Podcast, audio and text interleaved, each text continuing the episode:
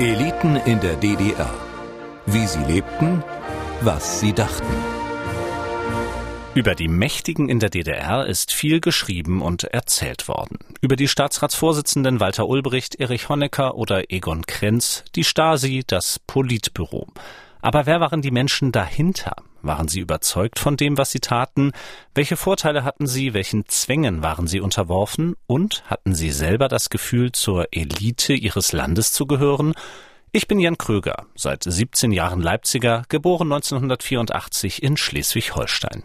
Meine Erinnerung an die DDR besteht aus wenigen Bildern von Familienbesuchen. In diesem Podcast will ich fragen, zuhören und herausfinden, wie diejenigen gelebt haben, die in diesem Land etwas geworden sind. Folge 13 Der Herr der Skier. Ein Frühlingstag in Plauen. Der Blick von Wolfgang Neuperts Balkon geht hinunter auf die Weiße Elster. Hier, in dieser Wohnung mit zweieinhalb Zimmern direkt im Stadtzentrum, lebt er zusammen mit seiner Frau. Sie hat uns Kuchen hingestellt. Er spricht mit mir über seine Zeit in der DDR-Wirtschaft. Es geht um so unterschiedliche Dinge wie Skier und Zahnbürsten. Es geht darum, wie eine Kanzlergattin aus der Bundesrepublik einmal den Export vogtländischer Elektroorgeln gefördert hat. Und es geht um Weltmeister und Olympiasieger. Die DDR war ja ein Land des Sports. Das war ja auch unser Ehrgeiz. Die Ergebnisse waren gleichzeitig auch unsere Ergebnisse mit. Denn Wolfgang Neupert war Direktor des Kombinats Sportgeräte Germina. Und auf kaum etwas war die DDR so stolz wie auf ihre Spitzensportler. Doch im täglichen Geschäft des Kombinats ging es nicht nur um diese Elite. Eine riesige Zahl von Sporttreibenden war vorhanden und da war dieser Widerspruch natürlich äußerst stark. Ne? Der Schwerpunkt waren die Versorgung der Spitzensportler, also zur Absicherung ihrer Wettkämpfe. Wenn Jens Weifloch eine Goldmedaille gemacht hätte, dann war das auch eine Germaner Goldmedaille. Ne? Aber die Stückzahl war das A und O. Also kam es darauf an, sowohl die Spitzenleistungen als auch die Massenleistungen unter einen Hut zu bekommen.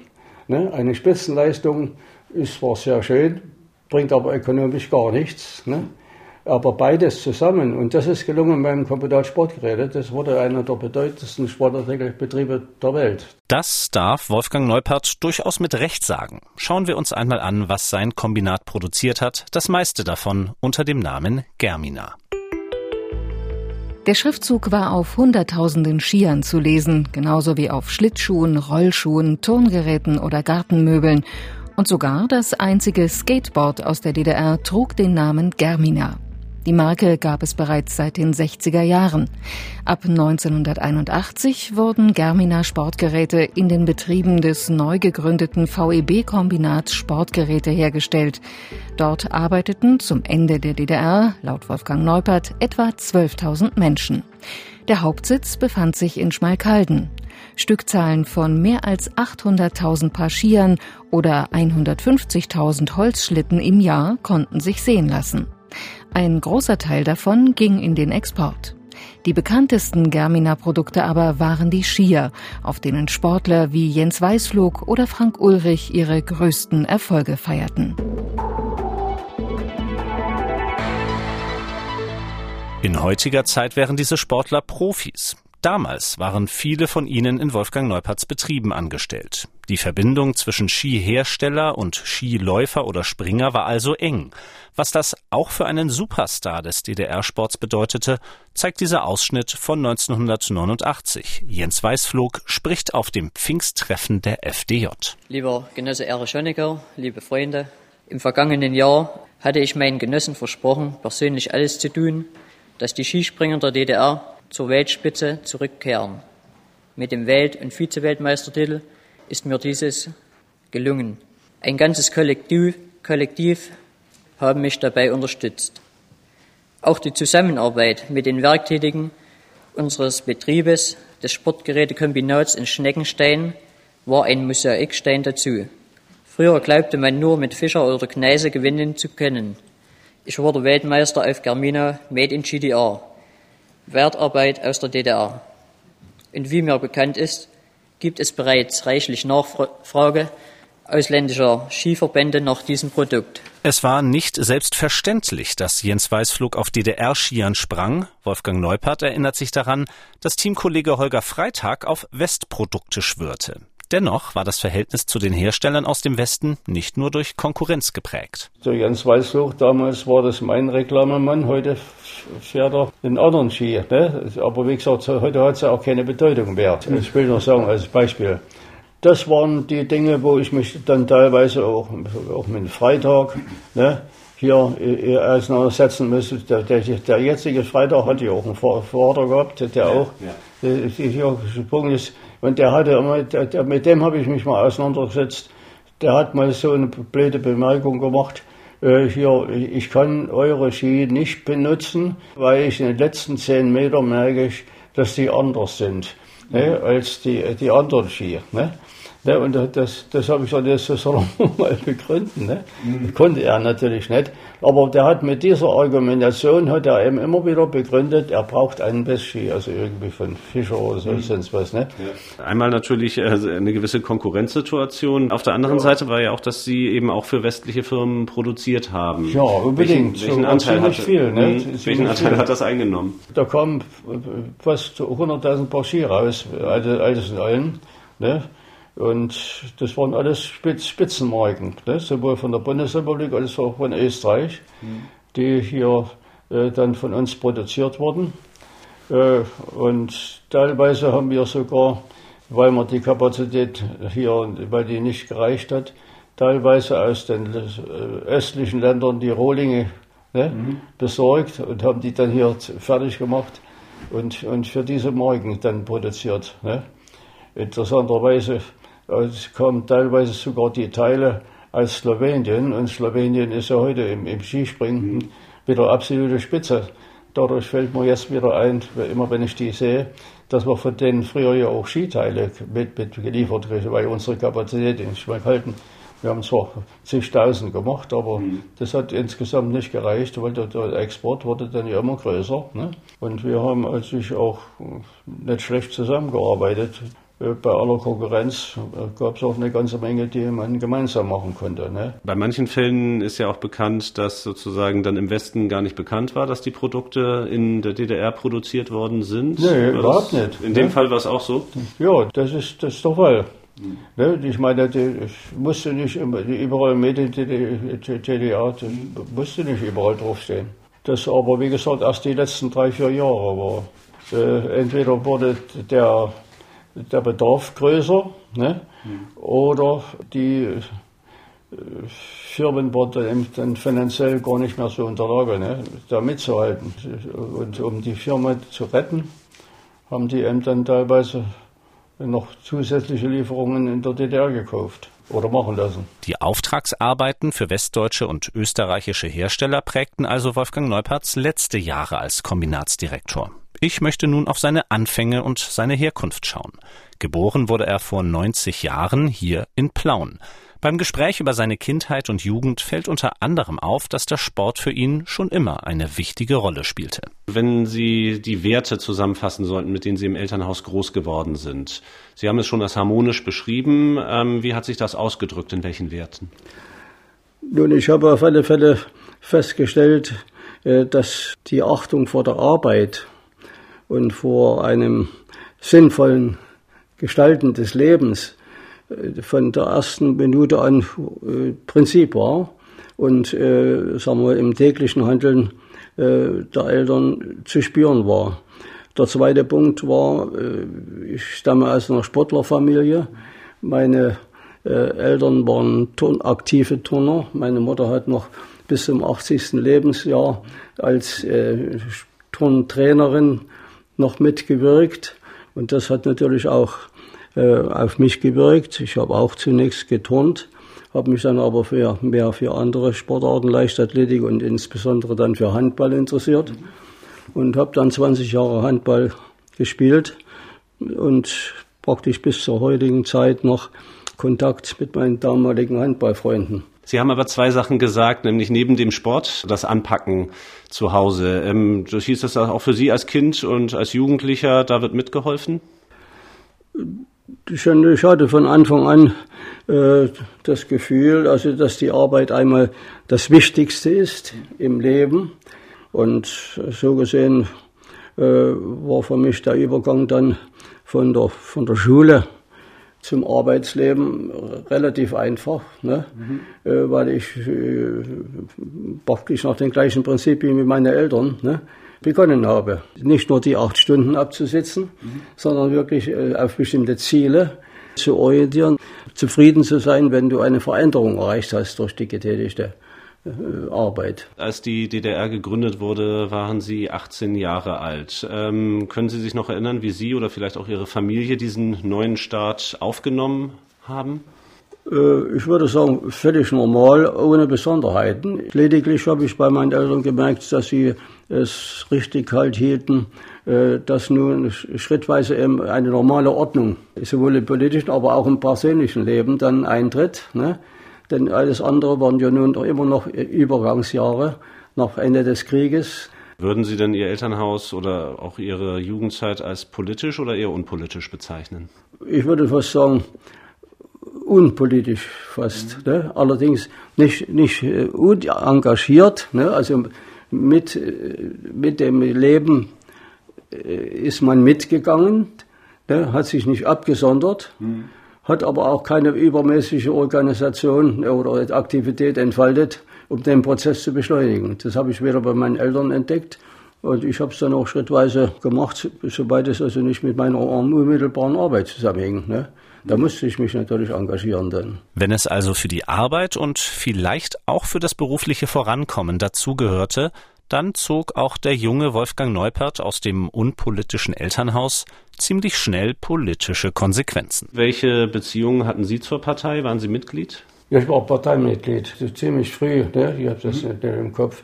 Ich war nicht unbedingt äh, übermäßig aktiv, aber ich war ein disziplinierter Genosse, der, auf der Grundlage der Beschlüsse gearbeitet hat. Ne? Mhm. Allerdings waren mir Übertreibungen suspekt. Was war ursprünglich der Anstoß für Sie, in die Partei einzutreten? Ich bin ja in diese Gesellschaft hineingewachsen. Für mich war die Entwicklung in der DDR da damals völlig normal. Ich, ich habe sie weder mit Hurra oder sonst was, ich war für mich völlig normal. Und für mich war auch völlig klar, dass es irgendeine führende Kraft geben musste.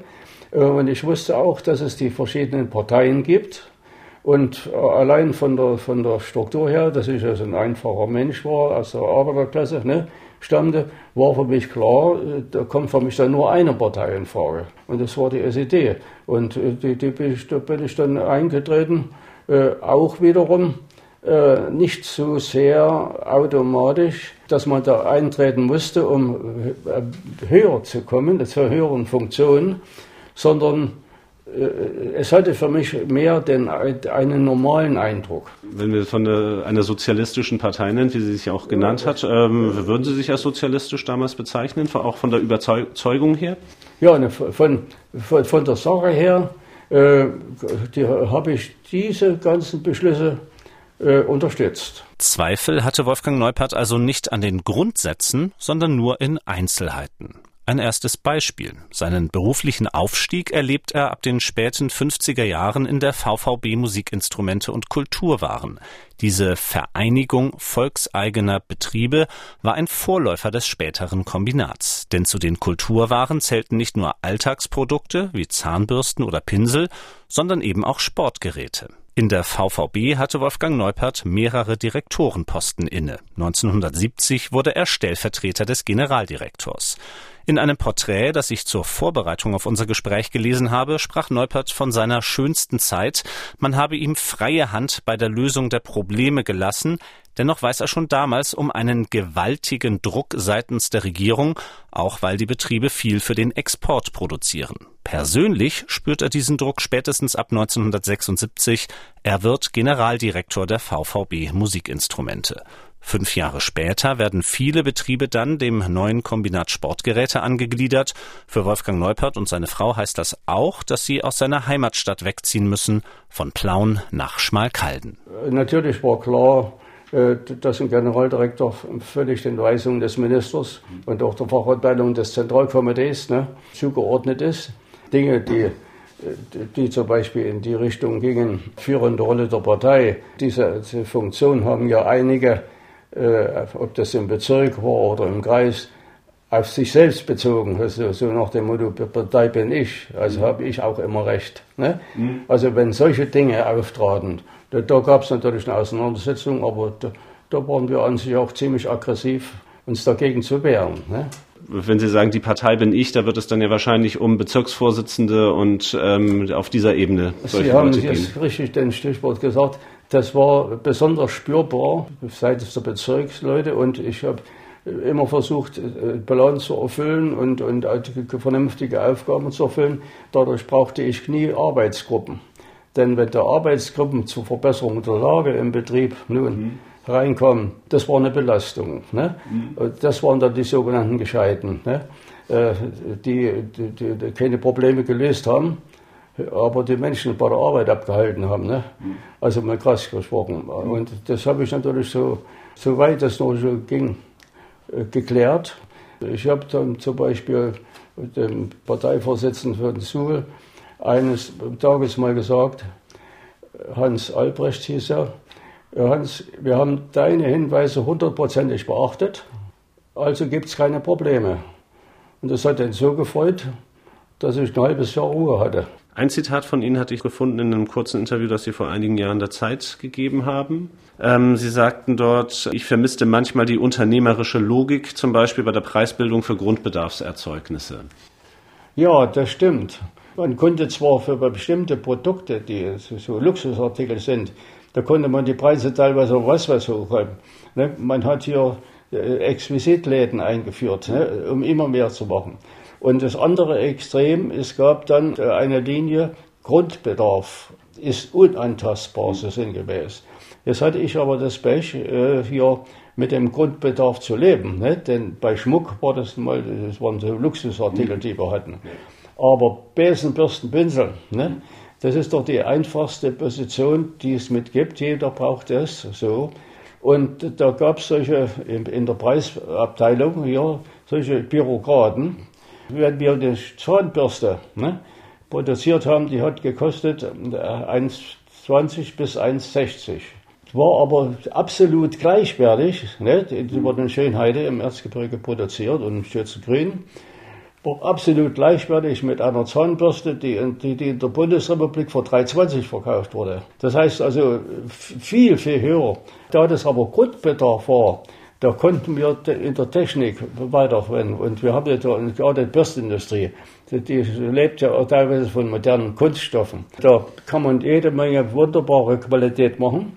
Wenn ich aber jetzt so das eingesetzt hätte, hätte ich ja dann logischerweise von der Bürste nicht 1,50 verlangen können, sondern mindestens 3,50 weil teilweise sogar noch importierte Fasern mit drin waren und so weiter und so fort.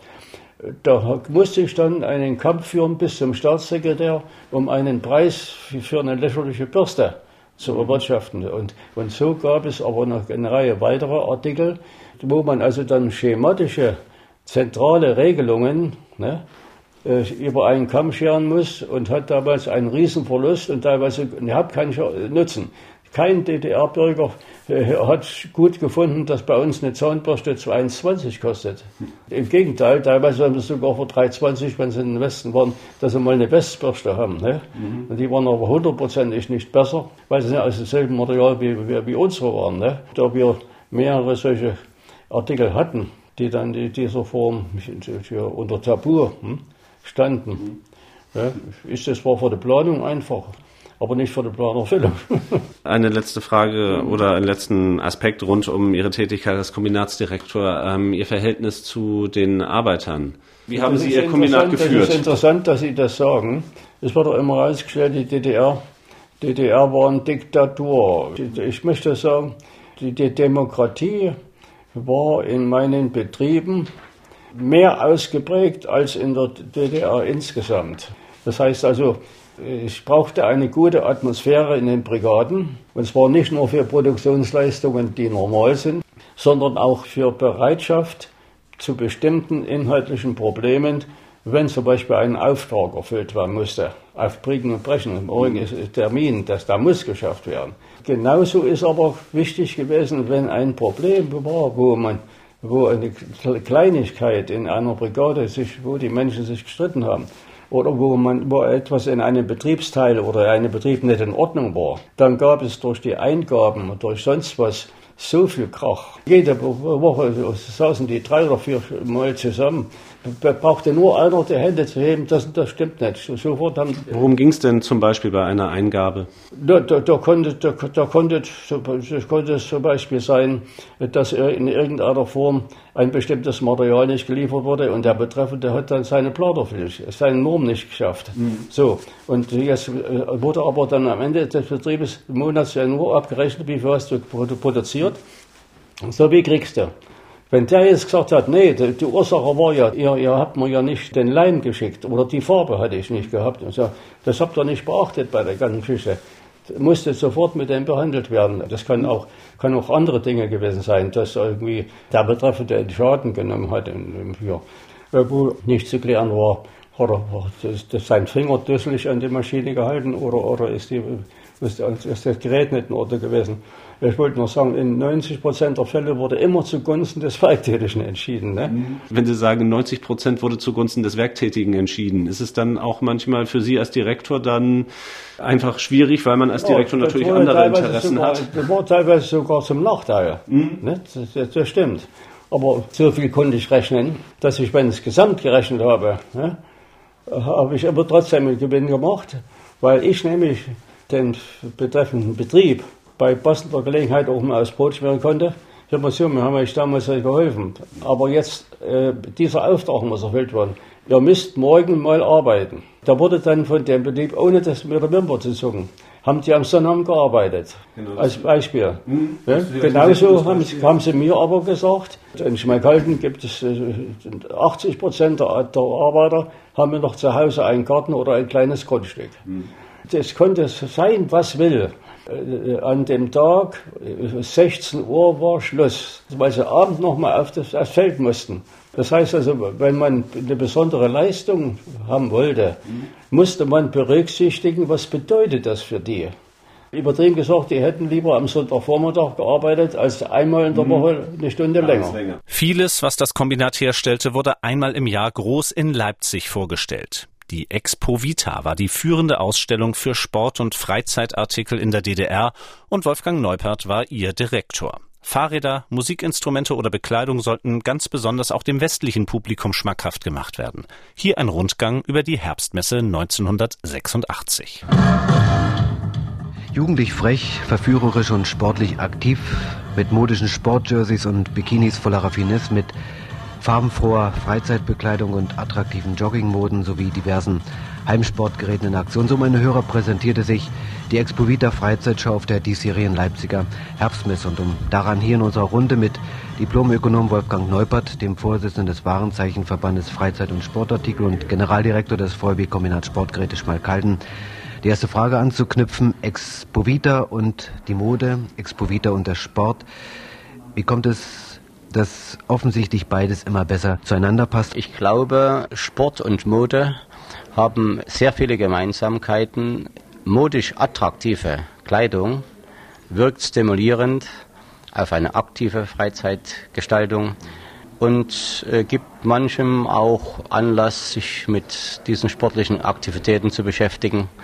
Vielleicht sogar aus dem Motiv schick gekleidet bei der Popgymnastik dabei zu sein, wie andere auch. Auf der Expo Vita durfte Wolfgang Neupart jedoch nicht nur für den DDR-Rundfunk über Popgymnastik referieren. Bei entsprechendem Interesse konnte er auch Spitzenpolitikern aus dem Ausland davon erzählen. Das hat natürlich dazu geführt, dass ich viele Minister oder natürlich unsere ganze Regierung quasi persönlich kennenlernen konnte.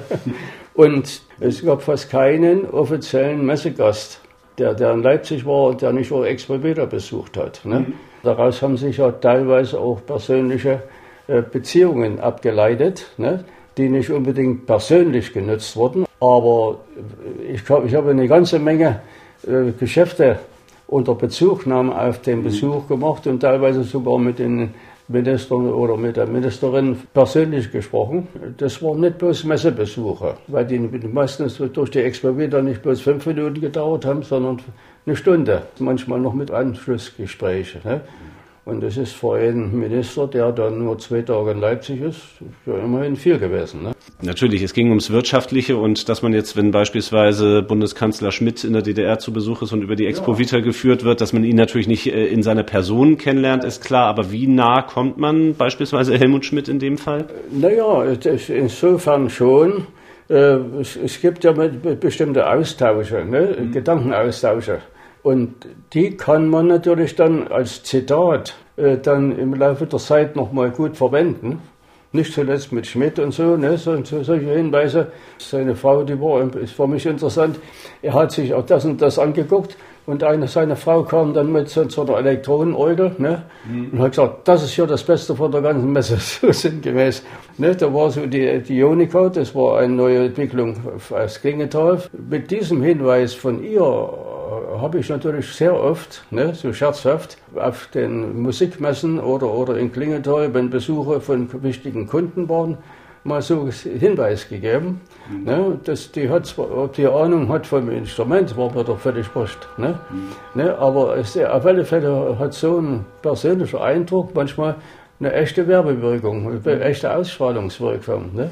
Nicht immer waren seine Gesprächspartner so prominent wie Loki und Helmut Schmidt, aber schon seit den 60er Jahren knüpfte Wolfgang Neupert Kontakte über die DDR hinaus. Damals noch für die VVB Musikinstrumente und Kulturwaren. Mit der Tatsache, dass es sich hier auch um Erzeugnisse handelt, die teilweise 50, 70 Prozent exportiert wurden, kam natürlich dann der Kontakt zu den ganzen ausländischen Kunden dazu. Und der führte dazu, dass man natürlich auch Dienstreisen durchführen musste. Das war natürlich ein neuer Aspekt für meine Tätigkeit, ne, der nicht nur Engagement verlangte, sondern der auch natürlich dann Spaß machte. Mhm. Um was für Dienstreisen geht es da? Das ging praktisch in alle Richtungen, ne? also von, von, von Moskau angefangen, alle sozialistischen Länder ne? und auch unsere wichtigsten Absatzmärkte, Frankreich, Bundesrepublik, Kanada und so weiter. 60er Jahre, 1961 wird immer der, der, Bau der Mauer natürlich als der entscheidende Einschnitt genommen, was äh, dann äh, die Grenzschließung eben der DDR angeht. Ab diesem Zeitpunkt muss man ja sagen, dass äh, alle, die Dienstreisen ins Ausland unternehmen konnten, speziell ins nichtsozialistische Ausland, privilegiert waren gegenüber der Normalbevölkerung. Da haben Sie das recht. damals so empfunden? Das ist, ist der Fall. Ne? Äh, und naja, im Grunde genommen kann man das nur in diesem zur Kenntnis nehmen und nicht unbedingt negativ zur Kenntnis nehmen, also was die Person betrifft. Äh, die andere Seite ist, ich habe auch diesen, diesen Aspekt dann logischerweise nie übertrieben, sondern habe diese Reisen auf das Minimum beschränkt. Äh, ich, ich habe manche Re Dienstreise gemacht. Ich habe das mal erzählt, eine Woche in Belgien und da war ich, ich, ich konnte von, ich war in zehn Orten und konnte von über keinen Ort berichten, wie ist dieser Ort schön, was sind die Besonderheiten, was kann man dort besichtigen, weil ich nämlich von früh bis abend in Verhandlungen war. Mhm. Das einzige Vorteilhafte war, da war ein Wochenende dazwischen. Ne? Mhm. Und dadurch habe ich mal beispielsweise mal den Ort Brüssel ja. näher angesehen. ne? ja. Ein paar ganz einfache Fragen, einfach nur um mir das Leben damals vorstellen zu können. Wie genau haben Sie gelebt oder wo genau?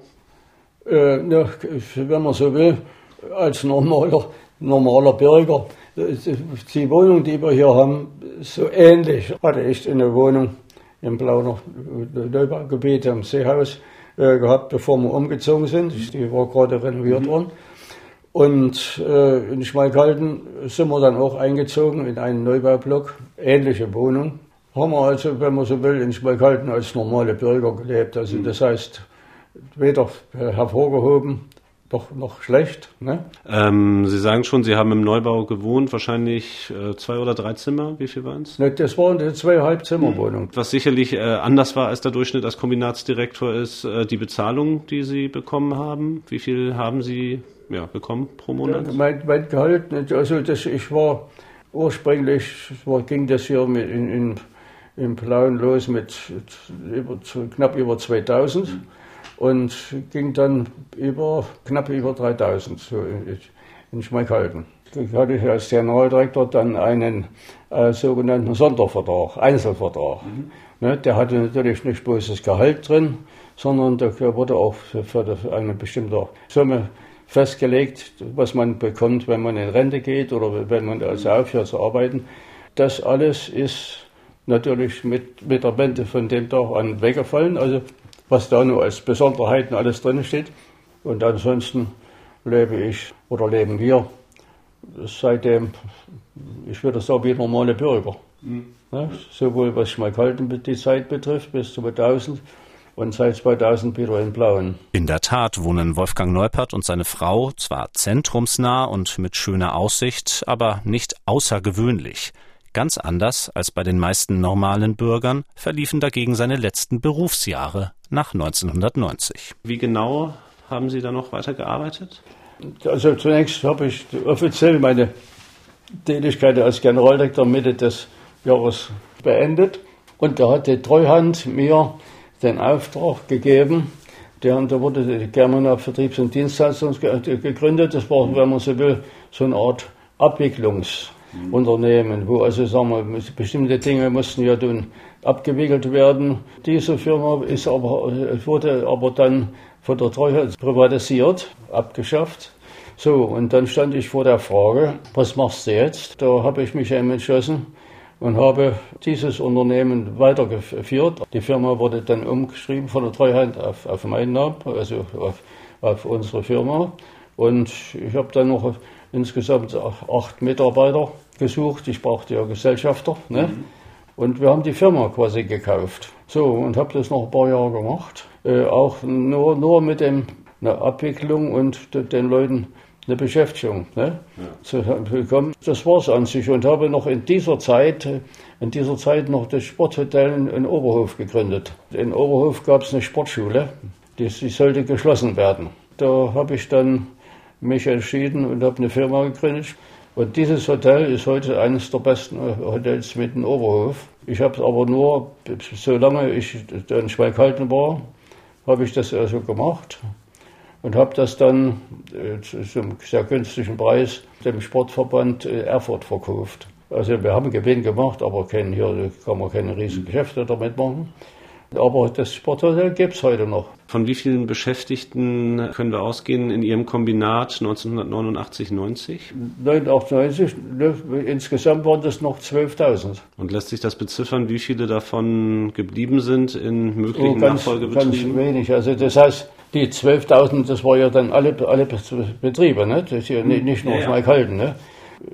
Ich würde sagen, das summiert sich auf unter 500, würde ich sagen, die, die heute noch existieren. Denn das Schlimmste ist, der, der Name German, der wurde ja mit, auch mit verschleudert mhm. in dieser Richtung. Da gibt es noch eine Firma Not nach, und Nachfolger in, in Unterschönau. Die, die haben heute noch 30 Beschäftigte und verwenden den Namen Germana. Mhm. Ne? Und der Notnagel, der hat es aber damals hier gekauft von der Treuhand. Mit anderen Worten, wenn ich heute auf einem dieser Skier Germina lese, was hat das noch mit Ihrem Germina zu tun? Wenn er heute produziert wurde, hat es mit Germina nur sofern zu tun, dass es die Firma in Notnagel in Unterschaudern und Schädern noch gibt. Ich habe sogar vor einem halben Jahr von dieser Firma mal einen kleinen Zeitungsartikel gelesen, wo sie geschrieben haben, äh, dass jetzt äh, in diesem Betrieb äh, noch in bedeutend besserer Qualität als früher die Germenarchie produziert wurden. Kleiner kann der Betrieb kaum sein, haben sie doch sich noch groß herausgestellt, dass sie nur jetzt Germina zu einer endlich guten Qualität verhelfen. Ne? Und das fand ich natürlich ein bisschen schäbig, aber ich habe mich bewusst nicht gemeldet. Das bringt die Sache nichts mehr. Das war mein Gespräch mit Wolfgang Neupert, dem früheren Generaldirektor des Kombinats Sportgeräte Germina. Und während es hier um die Wirtschaft in der DDR ging, haben wir die aktuelle Lage im MDR Aktuell Podcast Die Wirtschaftsprüfer im Blick. Was sind die Folgen des Kriegs in der Ukraine? Wie abhängig sind wir hierzulande von China? Das sind Fragen, die mein Kollege Ralf Geißler mit dem Ökonomen Oliver Holtemöller bespricht. Die nächste Folge der Eliten in der DDR erscheint im Mai. Dann spricht meine Kollegin Christine Kielon mit einem früheren Offizier der NVA. Eliten in der DDR. Der Podcast erscheint jeden Monat auf mdr.de, in der ARD Audiothek und überall, wo es Podcasts gibt.